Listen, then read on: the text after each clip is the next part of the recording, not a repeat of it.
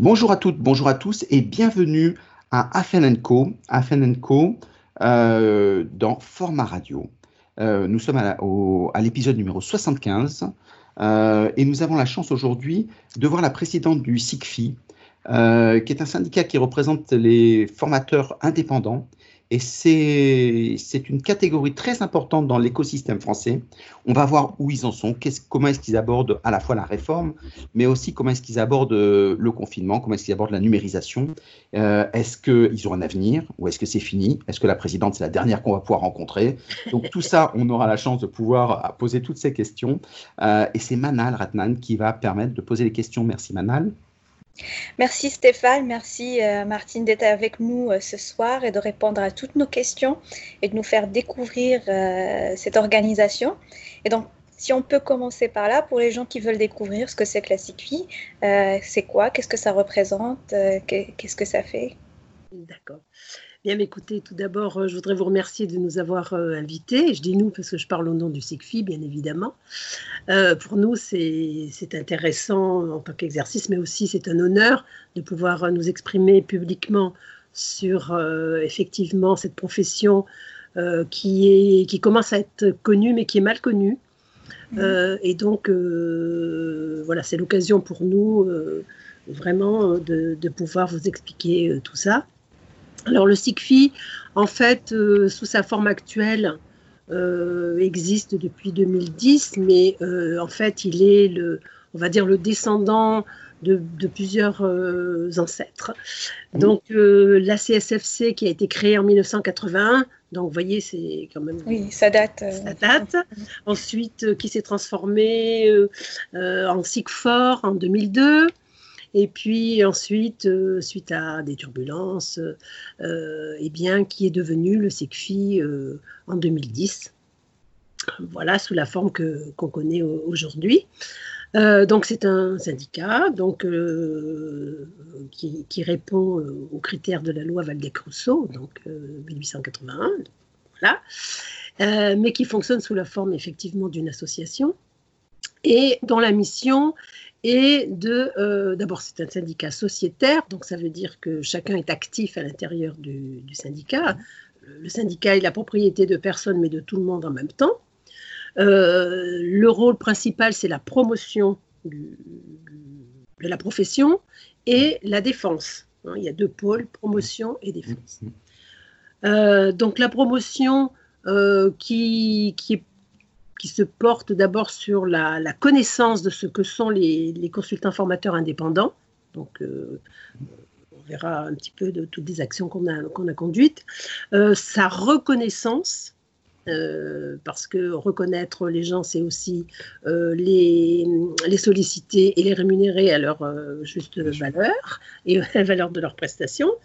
Et le respect, le respect de, des professionnels, puisque, comme vous l'avez dit, euh, nous sommes des indépendants, et donc un indépendant, bah, il est indépendant, mais il est aussi, euh, il peut être victime justement de son indépendance parce qu'on le pense faible. Hein. Mmh. Et donc, il peut être, euh, voilà, à la, merci de, certaines pratiques qui ne sont pas très respectueuses. Le SICFI représente combien de membres à ce jour? Alors à ce jour, on a un noyau dur qui tourne autour de 400 adhérents. Et notre réseau, donc là c'est plutôt le, la mouvance, euh, ça fait à peu près 3000 euh, personnes. Ah oui, c'est énorme. Euh, donc c'est quand même assez important. Mmh. C'est assez important. Et, le SICFI est présent dans toutes les régions hein Oui, alors mmh. nous sommes organisés par délégation régionale. En fait, ce sont des délocalisations du, du, conseil d'administration qui est, qui est centralisé. Et donc, dans toutes les régions, nous avons une délégation régionale avec une équipe régionale euh, qui anime euh, bah, les réflexions, les ateliers, euh, les relations avec les institutions, les négociations et les relations avec les entreprises, bien évidemment. Alors, si on a un formateur indépendant, quel intérêt il a à adhérer? Et d'abord, combien ça coûte d'adhérer? Puis surtout, ah qu'est-ce qu'il a? Alors, ça coûte 192 euros par an. Euh, donc, euh, on peut payer en, deux fois au moins. Euh, d'abord, le, premier, le premier avantage, c'est qu'on bénéficie d'une assurance professionnelle un tarif défiant toute concurrence qui s'élève à 150 euros, alors que ça tourne globalement autour de 300-400 euros par an. Ah donc, ça, rentabilise l'adhésion déjà. Ça rentabilise déjà. oui, tout à fait. ensuite, eh bien, il y a toutes les activités que l'on peut, que l'on peut mener. Euh, qui sont des activités qui permettent d'échanger, de faire de la veille, de se former, puisque nous sommes un organisme de formation, même si nous n'avons pas un catalogue euh, euh, très... Je veux dire, on n'est pas une école de, consultants, mais mm-hmm. donc des formations pointues et qui suivent l'actualité en général. Donc en ce moment, par exemple, on a eu deux, j'y reviendrai peut-être, mais deux, deux axes principaux, euh, tout ce qui est la qualité et euh, le digital, puisqu'on est en, en, digital, je pense qu'on va en parler. Euh, voilà. ensuite, la défense de la profession, puisque quand il y a des réformes, eh bien, forcément, on est, je dis forcément, c'est peut-être pas forcément d'ailleurs, mais il se trouve que le ministère du Travail nous sollicite beaucoup. on a beaucoup travaillé avec eux euh, pour la préparation de la loi, puisqu'on a élaboré un rapport exploratoire qu'on a remis à Madame Pénicaud sur la profession, pour qu'on connaisse bien euh, l'ampleur de, ce que ça représentait en France, le poids que ça avait dans la formation professionnelle. Et puis ensuite, de, on a été associé dans le processus d'élaboration du, du, référentiel national Calliope, dont vous avez euh, parlé. Et là, on vient d'être sollicité pour être un relais euh, dans l'application de la loi de modernisation du dialogue social, euh, qui est issue de la loi El Khomri, et qui euh, impose, donc c'est dans le Code du travail, une formation commune entre les, dirigeants, les managers et les organisations syndicales dans chaque entreprise. Et donc, le ministère du Travail s'est tourné vers nous pour, pour faire la promotion de cette nouvelle formation et pour s'appuyer aussi sur nous, puisque nous sommes, on va le voir tout à l'heure, un, réseau qui est très riche en, compétences et dans tous les domaines de, l'activité économique. C'est ça surtout euh, qui, est important à savoir. D'accord. Et les, adhérents, par exemple, peuvent euh, accéder aux résultats de ces études euh, Comment ça se passe Ah oui, justement, quand on est adhérent, on a accès à tous les documents, les guides, euh, on peut même participer à des études, à des groupes de travail, à des réunions au ministère du Travail, etc. Donc, comme je l'ai dit, c'est un syndicat sociétaire, c'est-à-dire que chacun agit euh, pour, pour la communauté, puisque en fait on a une mission d'intérêt général euh, qui est très importante par rapport à nous-mêmes, la profession, mais aussi par rapport à, la, à toute la question de la formation en France, puisque on, représente euh, en gros entre 50 000 et 70 000 personnes en France, les, mmh. consultants formateurs indépendants. Euh, on verra après peut-être la répartition, parce que on a des, suivant comment on regarde la répartition, on peut dire il y en a que 20 000 ou bien il y en a 70 000. D'accord. Justement, y reviendra. Si on voulait euh, aller euh, dedans et voir un peu qu'est-ce que ça représente euh, la profession de formateur indépendant en France, quelle est la place de ces personnes-là, qu'est-ce qu'ils représentent, quel est leur chiffre d'affaires, combien ils gagnent. Qu'est-ce que vous pouvez nous dire là-dessus? Oui, alors donc sur les 67 000 organismes de formation,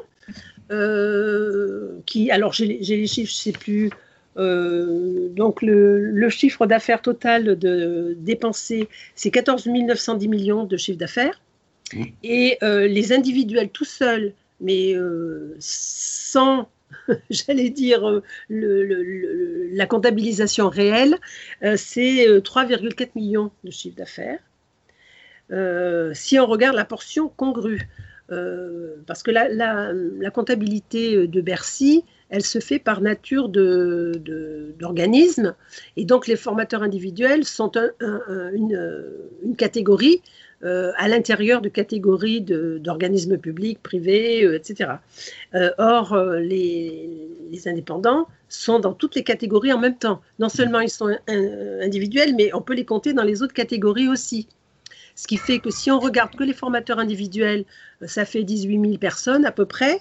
Mais si on les comptabilise euh, en, plus dans les autres catégories, par exemple les salariés, les, consultants en, portage salarial, ceux qui sont en coopérative d'activité, ceux qui, sont, qui travaillent pour la fonction publique, ceux qui sont en association, eh bien, je veux dire, le chiffre est triple, triple très facilement.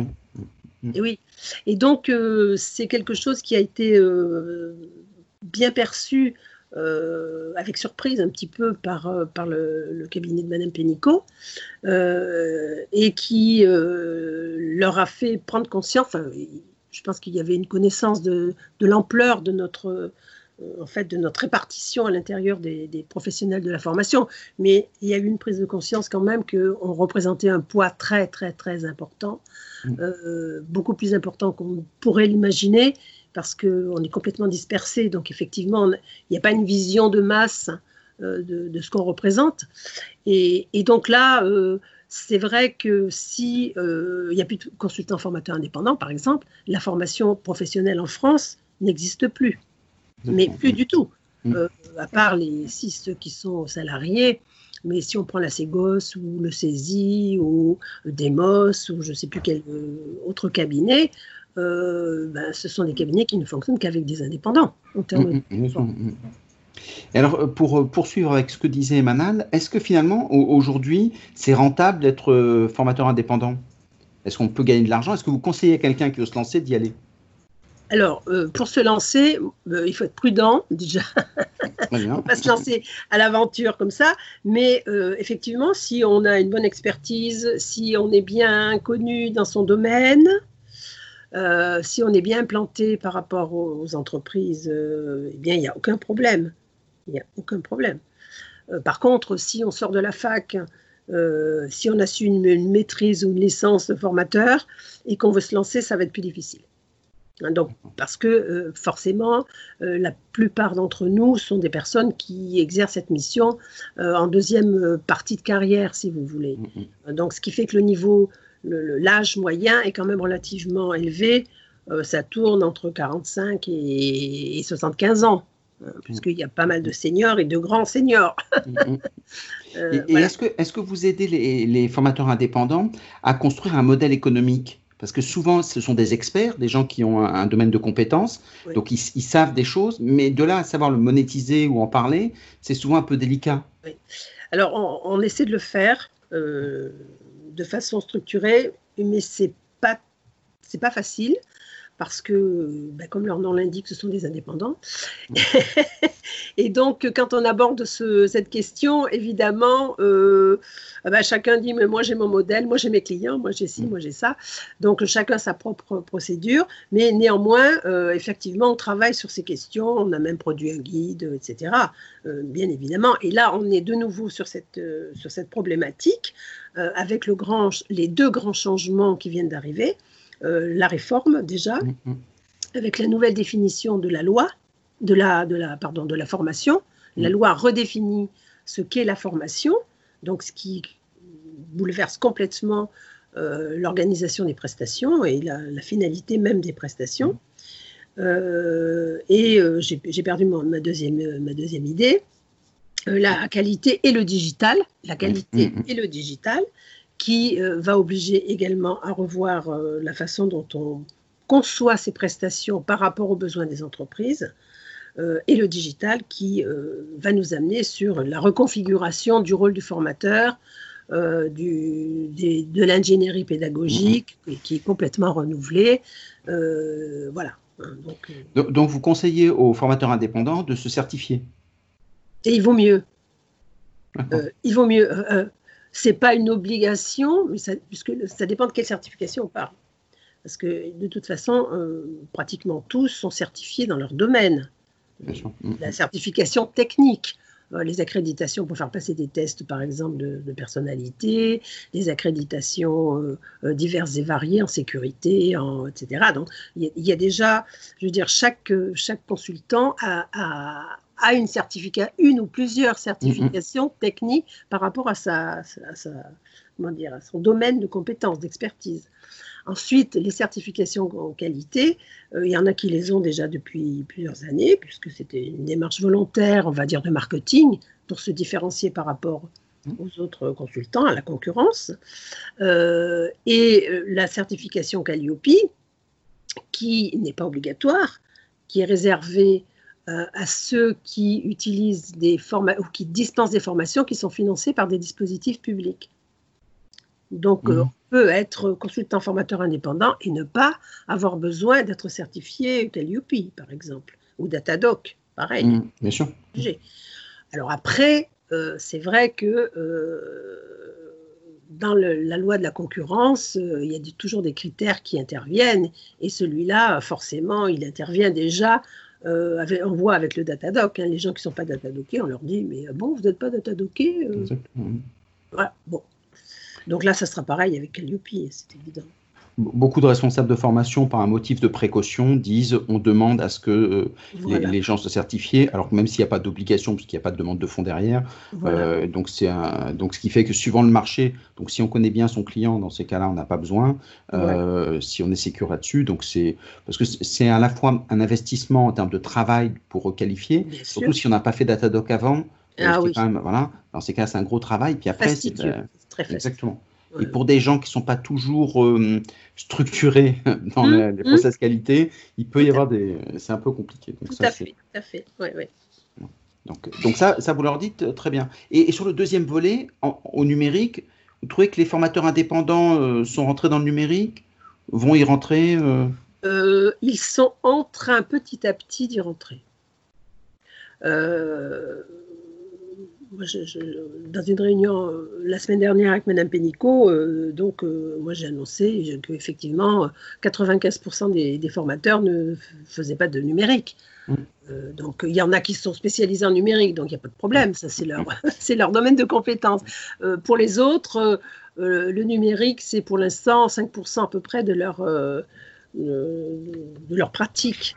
C'est pas une pratique ça, vous pensez que ça va changer rapidement ou il y a encore le temps pour que ça, ça vienne? On sait que ça va changer, mais... Alors, euh, j'espère que ça va changer. En tous les cas, moi, depuis que je suis présidente, je, je, je, tanne les gens, on va dire ça comme ça, pour que mm. effectivement, ça, on, essaie de, se développer là-dedans.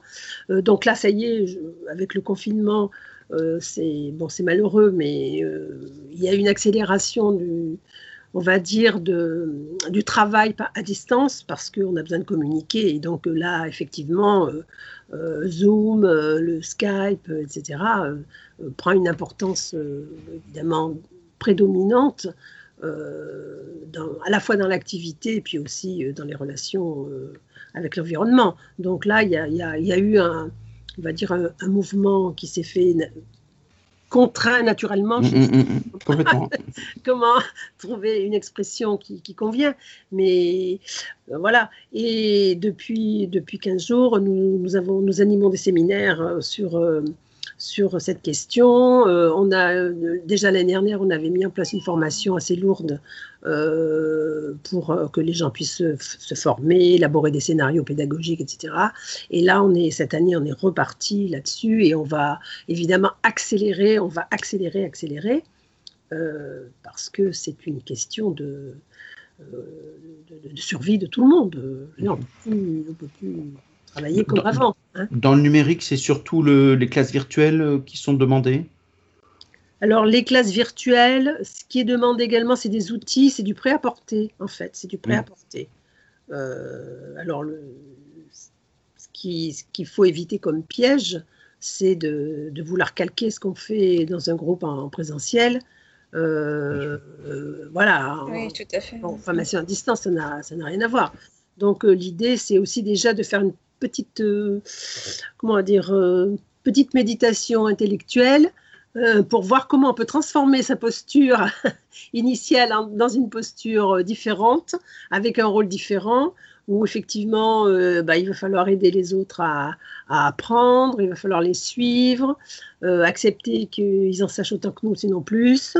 Mmh. mais on n'est pas sur la connaissance, on est sur l'accompagnement des personnes à apprendre, euh, et donc, c'est voilà, il, y a vraiment un changement de posture. Je, crois que ça y est, on commence à. Enfin, à l'intérieur du SIGFI, euh, il y a une prise de conscience, euh, je pense, assez forte en ce moment, là, dans ces, ces, ces, jours, ces jours-là, cette semaine-là même, sur, sur, sur, cette transformation-là, parce qu'on est bien dans une transformation. En parlant de ça, euh, vous dites que vous, avez deux missions majeures, c'est la représentation et la défense des formateurs indépendants. Et justement, est-ce que euh, par rapport à la représentation, euh, par rapport aux actions que vous avez menées ces derniers temps, notamment avec Madame la Ministre, est-ce qu'il y a eu des changements euh, récents avant le confinement, pendant le confinement Est-ce que vous présagez peut-être aussi des changements durables après, euh, après ces éléments-là? Quelles sont les tendances? Comment ça, euh, Vous parlez de, quel, de quel changement? Par exemple, par rapport à la place de, des formateurs indépendants, par rapport aux règles de jeu, on va dire, là-dessus, par rapport au rapport au numérique. Oui, oui. Ah ben, il y a eu une prise de conscience euh, récente. Euh, ça date d'avant-hier. Vous voyez, c'est pas très. Mm. Je parle du SICFI. Hein, on est à l'intérieur du SICFI. Mm, mm, je ne sais pas comment ça se passe euh, individuellement chez, l'ensemble des, formateurs indépendants qui sont seuls chez eux. Mais au niveau du SICFI, il y a eu quand même une prise de conscience que le ministère du Travail nous prenait en considération. C'était c'est public. Enfin, il y a eu une déclaration publique.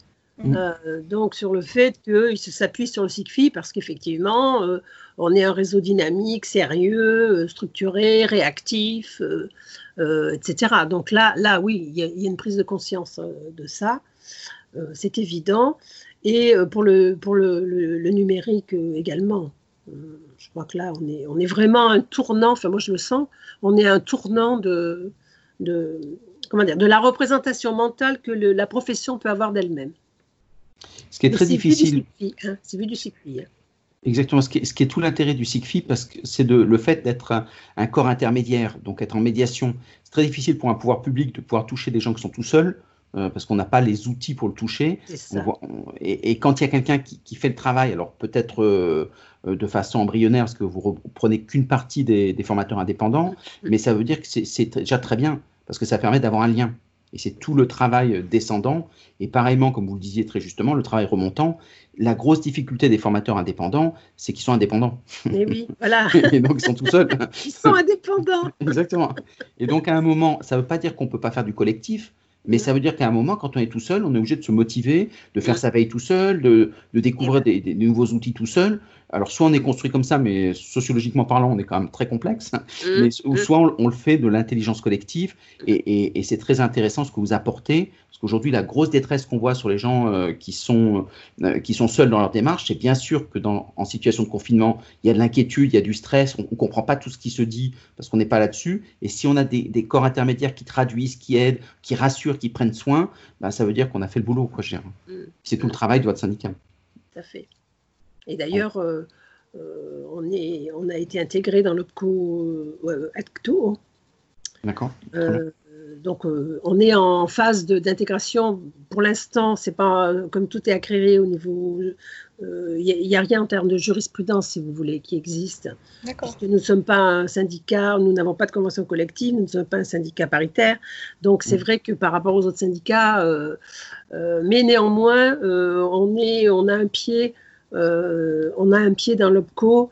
Euh, c'est affilié ou associé, je crois, le, la façon de vous intégrer. Ça, le... Donc vous êtes associé, donc ça c'est très bien. Donc... On est associé de toute façon, on participe aux travaux de, des branches interprofessionnelles. Euh, donc c'est déjà. Mais le, travail est à moitié, j'allais dire, le, travail de construction juridique est à moitié réalisé parce que c'est une situation inédite. Mm. puisque la, la, branche professionnelle, euh, organisme de formation, n'existait pas en France, et que le SICFI, avec la FFP notamment, et d'autres, le SINOFDES et autres euh, syndicats, nous avons formé un collectif à la fin de l'année 2019 euh, pour demander à Madame Pénicaud qu'elle veuille bien créer une, branche professionnelle qui, mm. qui, représente la formation. Et donc, du coup, il y a effectivement, depuis le 1er janvier 2019, une branche professionnelle, organisme de formation, qui existe et qui a été hébergé, et qui est hébergé euh, dans l'OBCO Acto. Très bien. Donc ça, c'est une vraie reconnaissance. C'est une vraie reconnaissance. je pense que le, là, on a, on a vraiment marqué un, pas. Alors, on n'était pas seul. Il y avait la SFP, il y avait bon. Mais pour l'ensemble de la profession, si vous voulez, il y a, il y a eu un pas qui a été fait. Au-delà de la reconnaissance, est-ce que concrètement, sur euh, le côté pratique, ça, ça change quelque chose, ça apporte quelque chose euh, bah, écoutez, j'espère que là, c'est assez récent quand même, hein, parce que 1er janvier 2019, euh, mm. euh, bon, euh, c'est alors c'est vrai que des, marques de reconnaissance, on en a de temps en temps. Par exemple, le fait que, que je sois en, ce moment avec vous. Sur cette émission, c'est une marque de reconnaissance évidente. Donc, on ne va pas bouder notre plaisir, bien sûr. Mm. Euh, et le, le fait qu'on participe aux réunions euh, euh, directement avec le cabinet de, avec Madame Benico elle-même, ça, en est une autre. voilà, donc. C'est très important parce qu'effectivement, quand on parle de reconnaissance, la FFP a, fait beaucoup de, de, présence. Et donc, quand on voit les, les, responsables de formation dans les entreprises, la FFP, en général, ils connaissent. Euh, le, le SIGFI, ils connaissent pas. Donc, ce qui veut dire que c'est une voix qu'ils n'entendent pas encore. Et c'est tout l'intérêt de pouvoir avoir cet échange, c'est de leur faire connaître en montrant un peu ce que ça peut donner. C'est important qu'ils entendent cette voix-là parce que c'est une voix qu'ils vont utiliser. C'est ça, tout à fait. Alors là, on commence à, au niveau régional à, entrer vraiment euh, avec les régions, entrer en relation avec les régions qui commencent à entendre parler de nous euh, via les Cariforef, notamment. Mmh. Euh, et donc là, c'est pour nous, c'est aussi très très important euh, parce qu'on rentre dans le réseau de tous les acteurs de la formation, dans l'écosystème de la formation et, de, et de l'économie locale. Euh, et là, et là on est vraiment au cœur de notre utilité publique, j'allais dire, puisque la formation, elle est directement proche des entreprises. Et de leurs besoins. Et euh, dans le cadre de vos missions, euh, est-ce que euh, le conseil au, direct aux indépendants fait partie de vos missions, si on peut dire ça comme ça Le conseil à des, aux, pères, à nos pères, si vous voulez dire. Oui, oui. Est-ce que vous offrez, est-ce qu'il y a des offres de conseil ou est-ce que, au-delà des catalogues, des, des, des, des ateliers que, que, dont vous avez déjà parlé, est-ce que par exemple demain un, indépendant qui regarde la vidéo a besoin d'un conseil pour monter sa, son business model par exemple? Est-ce qu'il vous contacte directement? Est-ce que vous, vous le conseillez directement? Ou est-ce que euh, vous le mettez en contact avec quelqu'un d'autre? Comment Alors, ça se passe? euh, il peut contacter directement quelqu'un euh, dont il a entendu parler, qui fait du conseil euh, à l'entrepreneuriat, etc. Il peut, et ça, ça m'arrive très souvent, euh, contacter directement le SIGFI. Donc, j'ai des appels, de nombreux appels de personnes qui veulent s'installer et qui demandent des conseils. donc il y a toutes les possibilités. Et puis sur le site du SIGFI, chaque, chaque consultant peut donner son offre de, son offre de conseil et d'accompagnement, y compris de ses pairs. D'accord. Sur euh, toutes les prestations, il n'y a, aucun problème. Si, on revient sur le, numérique, euh, est-ce que vous aidez les... Euh, donc, on a vu que vous, les accompagnez. Aujourd'hui, le numérique a beaucoup évolué. Ça veut dire qu'une personne seule peut, monter des choses. Il y a des outils très intéressants. Vous avez cité Skype ou des choses comme ça. Le fait de créer des, des, ateliers, des workshops, ou le fait de pouvoir prendre en main les outils. Un Zoom, c'est très utilisé en entreprise, surtout avec le confinement. Mmh. Euh, alors, on peut poser des questions, mais est-ce que vous faites de la veille? Et puis vous leur permettez surtout, c'est ce qui me semble-t-il fait défaut, de, pratiquer l'intelligence des mains. C'est un moment entre il faut et on, fait, il y a quand même un pas. Et est-ce que vous les aidez là-dessus sur des oui, outils Oui, on est en train d'élaborer, de, il y a plusieurs régions qui sont en train d'élaborer des, des, alors c'est pas des formations puisque c'est effectivement de la pratique, euh, pour, euh, pour justement aider les gens à, élaborer leur scénario, à, s'entraîner à utiliser des outils, etc. Euh, bien sûr.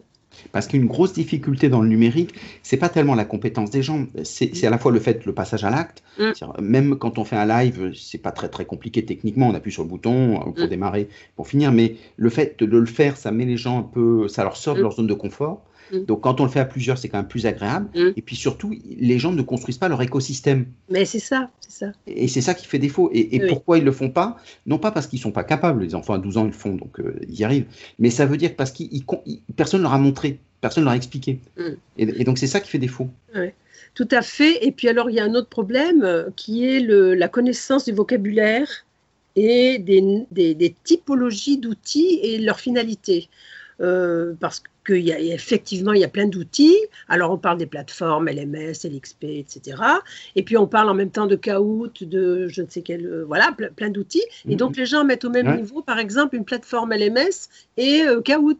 Pour eux, c'est voilà. Donc il faut déjà qu'il y ait une connaissance en fait de l'écosystème numérique et digital par rapport à la formation donc euh, qu'ils connaissent. Ben, euh, une plateforme LMS, voilà, c'est un logiciel qui fait ça, ça, ça, ça, ça, ça. Kahoot, c'est une application qui peut rentrer ou pas à tel endroit, etc., qui est compatible. Donc il y, a, aussi toute cette connaissance-là de l'environnement euh, technologique qui n'est pas très, très compliqué, mais il y a des mécanismes à comprendre. Et il y a cette barrière qui n'est pas encore, qui, n'est pas encore passée, me semble-t-il, parce que les gens attendent effectivement d'abord l'outil en se disant je vais faire un petit, un petit caout pendant ma formation présentielle et ça sera bien. Mmh. Euh, c'est déjà pas mal. Mmh. Hein. Mais on n'est pas encore dans, le, dans, l'ingénierie d'avoir pensé sa formation avec un processus qui va mener les gens, etc. Donc euh, il y a encore un, bout de chemin à faire. Pour certains. Euh, Complètement. Et, c'est tout. Le, et le problème que ça présente, c'est que chaque année, il y a de nouveau, des, innovations. Euh, on a pu voir, par exemple, que Instagram, qui n'est pas traditionnellement pour la formation, mm. euh, puisque c'est plutôt du B2C, euh, Instagram a lancé une solution très intéressante qui résonne beaucoup sur les entreprises en, utilisant, par exemple, les PDF et on peut, mm. par petits groupes, commenter ensemble. Donc, on se voit tous ensemble, on partage. C'est gratuit. Le groupe peut être élargi à 200, je crois, quelque chose dans le genre, un peu comme WhatsApp. Mais ça veut dire que WhatsApp, euh, est-ce que j'en ai pratiqué Est-ce que je rien n'est compliqué, mais si on l'a jamais fait, déjà, comment est-ce qu'on fait? Et à ce moment-là, c'est tout le travail du collectif de se dire, alors il n'y a pas de solution miracle, mais il y a plein d'outils magiques de façon à leur permettre de le connaître, qui s'approprient un outil, puis après qu'ils écrivent leur histoire. Et quand on parle de pédagogie, c'est tout le travail. Et leur demander de le faire tout seul dans leur coin, euh, c'est assez dur parce que personne ne le fait. Euh, personne ne peut le faire parce que mm. quand on se lance et qu'on entend des mots compliqués, bah, mm. on ne sait pas quoi en faire. Et il n'y a pas aujourd'hui, hormis format radio, euh, qui lance des, outils pour montrer mm. comment est-ce qu'on utilise les vidéos, comment est avec des choses très simples. Euh, monter une chaîne YouTube pour un formateur, ça peut avoir du sens, ça se monétise. sauf que bah, je vois bien un peu de loin à quoi ça correspond, je ne sais pas comment me l'approprier. Et donc, c'est tout ce travail-là qui fait défaut. Tout à fait. Et ce qui fait que tous ces experts qui ont un talent fou, bah, ils, simplement, ils savent pas par quel bout le prendre et ils ont besoin d'être accompagnés. Et quand mm-hmm. ils, découvrent des choses comme, je me rappelle d'un de mes camarades qui a plus de 70 ans, qui, qui, qui, a découvert YouTube, qui est un expert émérite et qui a beaucoup de talent, euh, il, s'éclate. Donc ça veut dire qu'en fait, il en fait plein. Il a un, taux d'écoute qui est assez extraordinaire. Euh, toutes ces, ces, capsules qui sont assez courtes sont vues entre 400 et 500 fois ce qui est énorme pour, euh, pour quelqu'un qui démarre, parce que ça, il y a quelques mois qu'il a démarré. Mmh. Donc, en fait, ça, ça, le rend encore plus euphorique. Et, donc, c'est quelqu'un de très positif, mais il a fallu qu'on lui montre le chemin. Et une fois qu'il a trouvé ce, chemin-là, il est capable de, de se lancer. Et, c'est tout le problème des, Le jeune est beaucoup plus. Euh, tout à fait, tout fait. La, difficulté, c'est qu'il faut que chacun arrive à trouver un ou deux outils, on va dire, qu'il maîtrise, euh, dans lequel il se sent bien et où il va pouvoir développer ses prestations. C'est ça, mmh. effectivement. Hein, tout à fait. Donc là, on commence à mettre en place des ateliers dans certaines régions de, de pratique, en fait. Mmh pratico-pratique. Et, ce qui est très intéressant pour les formateurs indépendants, c'est d'aller, grâce au numérique, c'est d'aller explorer euh, ce qu'on appelle des écosystèmes, c'est que des produits appellent d'autres produits. Si je fais une formation, une classe virtuelle ou un, global, enfin peu importe le, la solution qu'on a choisie, euh, dans ces cas-là, euh, je peux proposer à la fois des livres que j'ai produits moi-même, je peux proposer des, des, du coaching qui se fait, et donc et tout ça peut se faire de façon automatique. C'est ce qu'on appelle l'automation. Il y a plein de logiciels qui sont sympas, et donc, ça permet vraiment de, de créer un écosystème. Et quand on a une compétence, ben, on a plein de petits morceaux. Et c'est mm. ça qui est important euh, parce qu'il y a de l'argent à se faire, mais mm. pas de la même façon qu'avant. Et on s'aperçoit qu'il y, y, a beaucoup de personnes qui sont prêtes à utiliser, en dehors des infrastructures euh, traditionnelles de la formation professionnelle, ils sont prêts à payer pour euh, le prix normal, donc ça se monétise. Mm. Un ouvrage, euh, alors quand on le produit soi-même avec des choses comme lulu.com ou des choses comme ça, on fait des marges de 20, 20 euros par ouvrage. Donc, mhm. il faut l'écrire, bien évidemment. Mhm. Mais euh, ça veut dire que petit à petit, d'ouvrage en ouvrage euh, qu'on vend, bah, finalement, ça fait une rémunération complète. Et puis après, on peut rajouter du coaching, on peut rajouter plein de choses. Et mhm. quand on fait ces petits produits mis bout à bout dans son domaine de compétences, ben, on s'aperçoit que même si on n'a aucun financement, même si on a, les gens sont prêts à payer pour ça. Aujourd'hui, il y a une vraie monétisation, et donc ça veut dire simplement il faut que l'expert, euh, les jeunes le font sans aucune expertise, Mm. et ils Mm. font beaucoup d'argent d'ailleurs. Donc quelqu'un qui a de l'expertise, pour peu qu'on lui montre le chemin, euh, il y a des choses passionnantes à avoir euh, en la matière. Et vous parlez de, de monétisation, c'est vrai que la, la question qui se pose, euh, là aussi, il y a un travail à faire dans la- l'élaboration d'une prestation, dans la fabrication du coût d'une prestation. Euh, la partie préparation est très importante. Euh, la partie animation aussi, mais c'est pas ça qui va prendre le plus de temps, si je puis dire. Or, on a l'habitude de compter les honoraires euh, de formation euh, au temps passé euh, avec les stagiaires ou avec les En apprenants présentiel. oui. en présentiel. Donc là, on est sur une autre, sur une autre chaîne de valeur. Et, et donc là, il faut aussi reconfigurer la façon dont on présente ce- sa, sa prestation, dont on la vend. Euh, dont on la valorise euh, monnaie, de façon euh, financière, bien sûr, mmh. et, et qu'on explique euh, et qu'on présente la- toute la partie présente, la partie ingénierie de, de, de- de- de formation, la scénarisation de la, de la formation par rapport à l'objectif qui est, qui, est, qui est poursuivi. Et donc ça, c'est aussi un travail important euh, qui, accompagne, qui doit accompagner ce que vous êtes en train d'expliquer très justement, qui est toute la pratique par rapport aux outils, parce que effectivement, en fonction de ce que je vais proposer comme pratique euh, et que je maîtriserai bien, eh bien, je vais être capable ensuite ou avant de présenter un scénario que j'aurai bien élaboré, etc. Et je saurai combien ça vaut parce que je sais combien de temps j'ai mis et euh, comment je vais le facturer. Voilà. Mmh, mmh. Donc ça, ça, c'est vraiment très important. hein.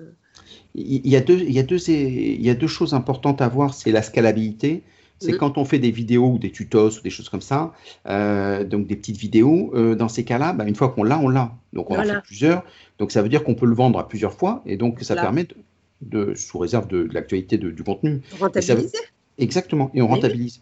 Et Eh le deuxième écueil, c'est que souvent en formation, pour des raisons culturelles, on ne parle pas argent. Sauf qu'à un moment, bah, il faut bien qu'ils vivent et il faut qu'ils se retrouvent. hein. Et, et donc, il faut bien parler argent. Et, et ce qui fait qu'il n'y a pas cette culture de. C'est pour ça qu'on a une émission qui s'appelle Learning Business, Oui. euh, pour justement euh, désacraliser. On parle de chiffre d'affaires, Eh on parle oui. de, de, de levée de croissance, etc. Mm, Euh, mm. et donc, et les gens se disent, bah, moi, ce que je veux, c'est gagner beaucoup ou peu, enfin, peu importe, tout est bon. Et, et dans ces cas-là, on construit le modèle qui va avec. Voilà. Et c'est ça qui est très intéressant, parce qu'on a une habitude de se dire, on est là pour aider les gens à grandir, ce qui est vrai, qui sont les valeurs portées, la promesse de chacun euh, des accompagnants de compétences. Euh, mais à côté de ça, il y a un besoin aussi de socialisation et Mm. donc un moment de monétisation de, de ce qu'on fait. Et quand on le fait bien, aujourd'hui, il y a vraiment des, euh, je dirais que c'est un peu le Far West, il y a vraiment des, des, des possibilités de faire de l'argent. Alors quand on a une compétence, bien évidemment, hein. Mm. mais, mais dans ces cas-là, à condition de, de savoir un peu tous ces petits produits, de se poser euh, sans aucun élément technique, de choisir, comme vous l'avez dit très justement, son produit, et Mm. à ce moment-là, de, ra- de raconter son histoire, de faire son écosystème, un produit qui appelle un autre produit, et là, ça devient intéressant. Mm. Et aujourd'hui, c'est tout est à faire. Donc ceux qui se lancent, alors soit seuls, soit il peut y avoir des collectifs. Donc ça peut être l'occasion d'un workshop où on se réunit, alors à condition qu'on ne fasse pas forcément la même chose, mais il peut y avoir des modalités de, fonctionnement. On- Ce qui est très intéressant, c'est qu'il y a des outils, je pense à Calendly par exemple, pour ceux qui veulent faire du coaching. Ils, ont des, donc des systèmes automatiques où ils placent des, des heures disponibles et à partir de là, tout est payé automatiquement par euh, la personne qui s'inscrit. Donc il n'y a aucune gestion particulière, on n'essaie pas de gérer les plannings, qui est souvent une, croix à la bannière. Et donc, euh, et si on le fait à plusieurs sur la même plateforme, bah, finalement, on s'aperçoit que plus de monde viendront et- il n'y a pas de, cannibalisation. Au contraire, on- ça permet d'avoir ce qu'on appelle des économies d'agglomération, où justement, une personne seule bah, à plusieurs, ça permet de faire venir plus de monde. Et donc, tous ces modèles-là sont très intéressants parce que euh, c'est c'est ce qui fait, me semble-t-il pour moi, le fond euh, de l'écosystème global. Euh, et souvent, ça a été maltraité par les, les grands organismes de formation qui en prenaient comme euh, une variable d'ajustement, Mm. alors qu'aujourd'hui, il y, a- il y a une vraie valeur ajoutée. Et c'est ça qui est très intéressant dans votre reconnaissance, c'est Mm. au bout d'un moment d'aller jusqu'au bout de cette reconnaissance pour les aider individuellement, en, en- Mm. les gens qui sont en situation de difficulté. Tout à fait. Vous avez complètement raison. Oui. Euh, un- avec le confinement, le- les formateurs indépendants ont, des prises en charge particulières économiquement?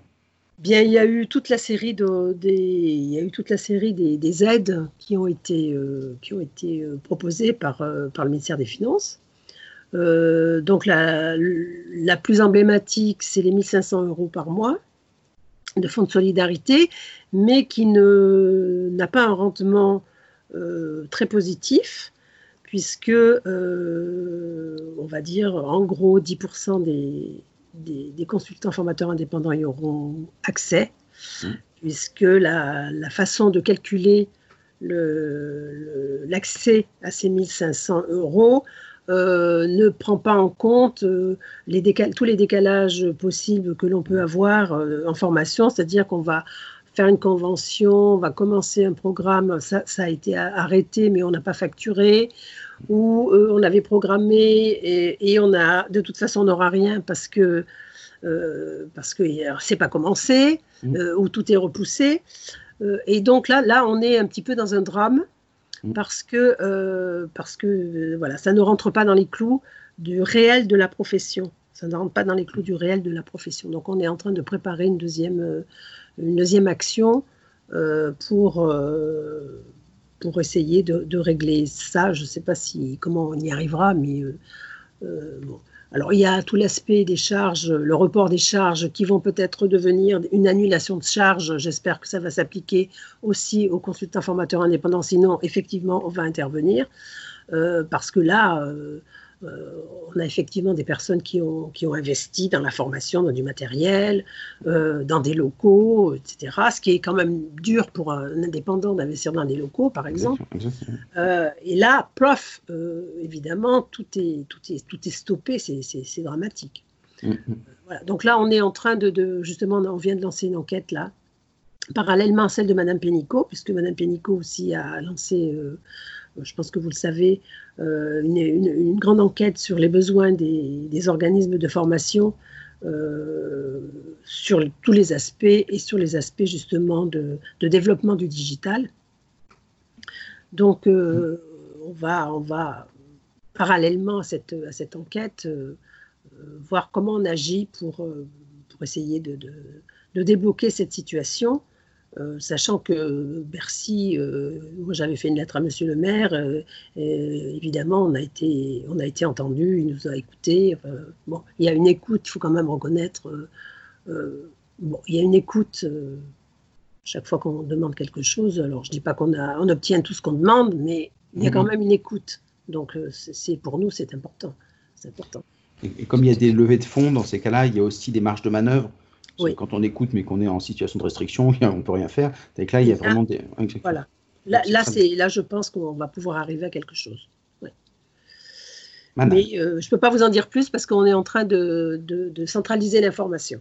Alors il faudra qu'on se revoie pour avoir de l'information.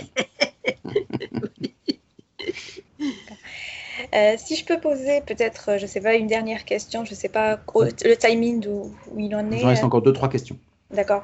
Euh, donc, euh, si on, je peux poser par rapport, on peut se mettre à la place de, de quelqu'un qui veut se lancer comme euh, formateur indépendant, quel conseil vous lui donnerez Par où commencer? Donc ça c'est la première question. Et la deuxième question c'est quelqu'un qui est déjà installé par rapport à toutes les évolutions qu'on a vues concernant la profession. Qu'est-ce que vous lui conseillez quel changement, quelle action faire euh, concrètement dans, dans, les temps à venir? Alors, quand on s'installe, bah, la première, euh, il faut d'abord avoir un, projet avec un business plan si possible. Donc ça, c'est le, le B à bas. Mm. Euh, et puis, bien réfléchir à plusieurs scénarios. Donc, est-ce que je fais de la formation que de la formation? Aujourd'hui, à mon avis, c'est plus possible. Mais bon, on peut se, on peut se dire, euh, voilà, est-ce que je fais du conseil ou que du conseil? Parce que si je choisis la formation, si je choisis le conseil, je n'aurai pas le même euh, code APE ou code NAF, si vous voulez. Mm, mm. Et donc, je ne dépendrai pas du même OPCO. Et donc, je, voyez, donc derrière, il y a des conséquences. Euh, il y a des conséquences. Donc, il faut bien réfléchir à ça sachant que la formation aujourd'hui, ça n'est plus l'image qu'on en avait il y a, enfin quand je dis aujourd'hui, c'est depuis, depuis un an, hein, euh, ça n'est plus ce qu'on mettait derrière ce terme il y a euh, un an, enfin 15 mois. Euh, aujourd'hui, la, formation, on ne peut pas revenir sur ce qu'on a dit, mais c'est un ensemble de choses dont le conseil, dont le conseil, et pas uniquement le conseil en développement des compétences.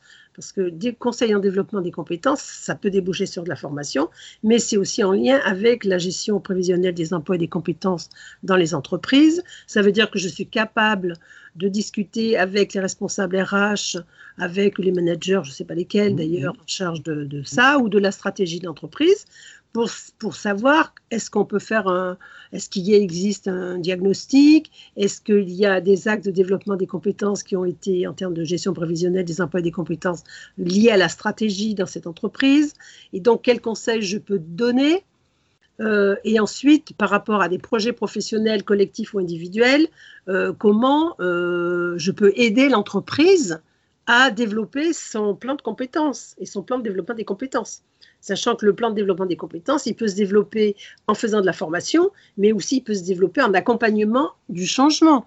C'est-à-dire que le rôle du consultant, il peut être aussi d'être acteur du changement pour aider l'entreprise à mettre en place son plan de compétences. Mm. Donc là, on n'est plus sur de la formation, mais on est, vous voyez ce que je veux dire. Tout à fait, oui. Donc là, on est, voilà. Donc ça, c'est déjà la première. Euh, il faut déjà bien penser ça. Ensuite, si je veux faire de la formation, il est évident qu'il faut que je fasse une demande au ministère du Travail pour, euh, pour avoir un numéro d'activité, un mmh. numéro d'agrément, enfin pas d'agrément mais d'activité. Euh, toutes les démarches, évidemment, les, impôts, etc. C'est évident, ça, mais ça, c'est quelle que soit l'activité qu'on. Et puis, il faut que j'ai, comme j'ai un business plan, il faut que j'ai des, clients, des prospects. Euh, bon, il y a tout l'aspect marketing qui souvent, et c'est quand même un des aspects les plus faibles, vous en parlez tout à l'heure, monsieur, et c'est vrai que c'est quand même pas non plus notre point fort. Donc là, il y a, vraiment aussi une question d'accompagnement des, consultants sur cette, euh, des formateurs, je dis consultants, je ne sais plus exactement, mais consultants formateurs, voilà, indépendants. Donc il y a, il y a vraiment un accompagnement euh, sur cette question-là. Et puis ensuite, d'être sérieux, euh, rigoureux, euh, respecter les règles, les lois, etc.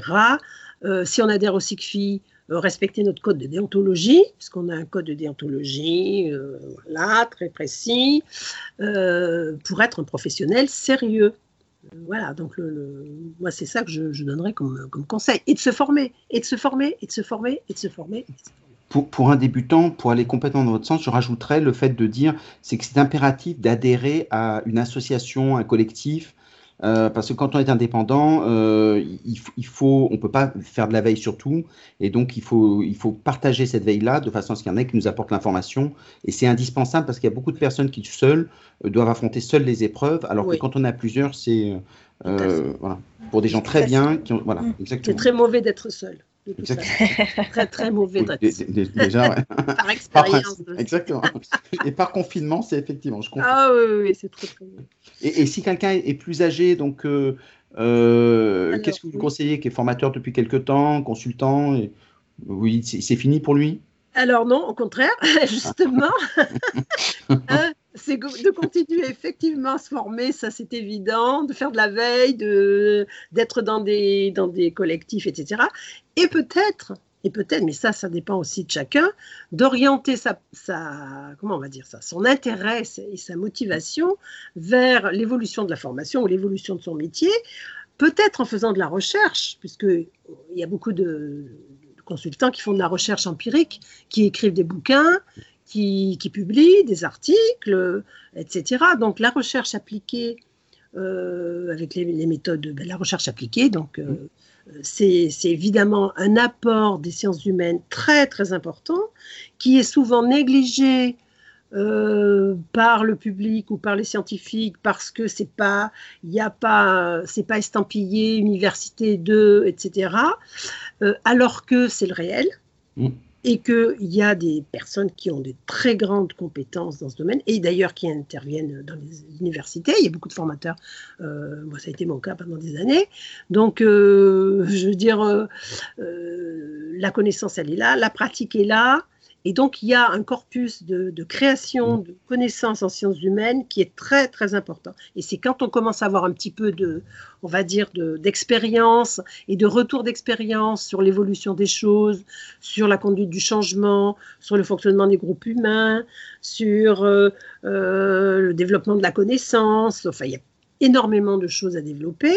Euh, aujourd'hui sur euh, euh, qu'est-ce que l'écologie, comment la formation rentre dans, dans cette, cette, nouvelle cette problématique que l'on qu'on va qu'il va falloir qu'on résolve quand même ou qu'on ne sais pas quoi faire, hein, mais qu'on fasse quelque chose là-dedans. Donc c'est vraiment là il y a vraiment un travail important pour des personnes qui sont déjà confirmées. C'est une forme de capitalisation aussi de l'expérience dans le domaine et ça complémente le conseil. Ça peut être euh, aussi soit offert, soit vendu, soit en fonction du business model. Et, et, de permettre de l'innovation, puisque l'innovation, alors on peut la faire à tout âge, bien sûr, l'innovation, euh, euh, mais là on a peut-être un peu plus de, de billes, j'allais dire, pour, pour avoir des idées, pour voir où creuser et peut-être apporter sa pierre à l'édifice de la création dans le domaine des sciences humaines. Ça, je trouve que c'est très important. Eh bien, c'est passionnant. Euh, ça veut dire que moi, j'invite tout le monde à adhérer euh, au SIGFI euh, parce qu'il y a plein de choses à faire, etc. Ah oui, il y a plein de choses à faire. On ne peut pas les faire seul. Et donc, on sent qu'il y a de l'énergie, c'est ça qui est bien. Une, des belles aventures collectives. Merci Martine Guérin, présidente du SIGFI, d'avoir été parmi nous. Si on veut vous, vous contacter, comment est-ce qu'on fait? Eh bien, vous, vous pouvez m'écrire sur le, à mon adresse présidence, présidence SIGFI, hein, sigfi.org. Euh, ou carrément sur le site, vous pouvez laisser un message sur le site. Voilà. Merci beaucoup. À très bientôt. Au revoir à tout le monde. À très bientôt. Au revoir. Au revoir.